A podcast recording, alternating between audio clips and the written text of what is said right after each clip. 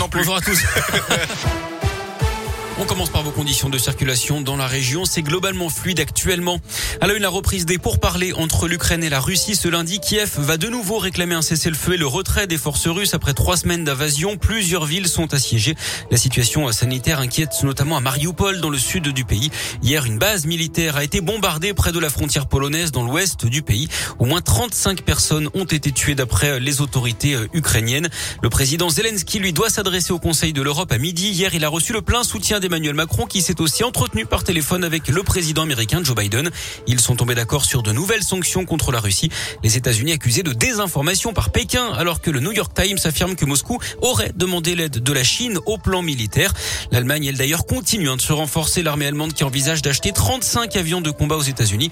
C'est pour assurer sa mission nucléaire au sein de l'OTAN. Dans le cadre, dans ce cadre aussi, la France a envoyé quatre mirages en Estonie hier, alors que l'Ukraine réclame à nouveau de verrouiller son espace aérien sans quoi les roquettes russes tomberont sur des pays membres de l'OTAN d'après Kiev. Notez que 13 500 réfugiés ukrainiens ont été accueillis en France depuis le début du conflit. Environ 250 enfants sont actuellement scolarisés en France. D'après la ministre du Logement, 50 000 places d'hébergement sont disponibles avec la possibilité de passer à 100 000.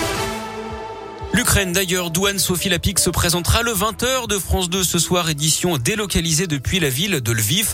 Sur TF1, première grande émission politique avant le premier tour de la présidentielle le 10 avril prochain. Un format spécial consacré justement à la guerre en Ukraine et ses conséquences. Il n'y aura pas de débat.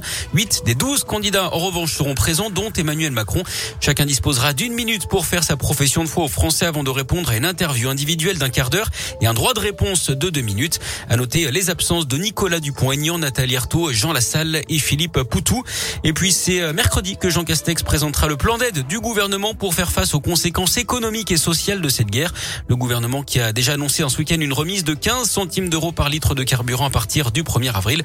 Ça va durer 4 mois jusqu'en juillet.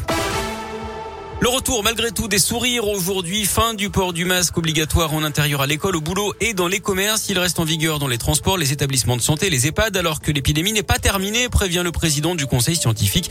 Il y a une montée des cas, mais elle paraît maîtrisable, assure-t-il. Un procès qui s'ouvre aujourd'hui à Lyon, celui d'un homme accusé d'avoir tué sa compagne en 2019 dans le 8e arrondissement. La victime, Laura, avait 22 ans. Il l'avait roué de coups et l'avait laissée agonisante. L'homme avait pris la fuite. Il avait été retrouvé deux mois plus tard à Marseille quand sa nouvelle campagne avait porté plainte pour violence Le verdict est attendu vendredi. Il encourt jusqu'à 20 ans de réclusion.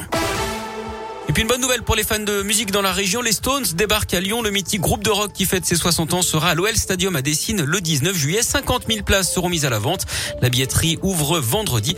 Au total, les Stones donneront 14 concerts dans 10 pays différents. Parfait, Greg.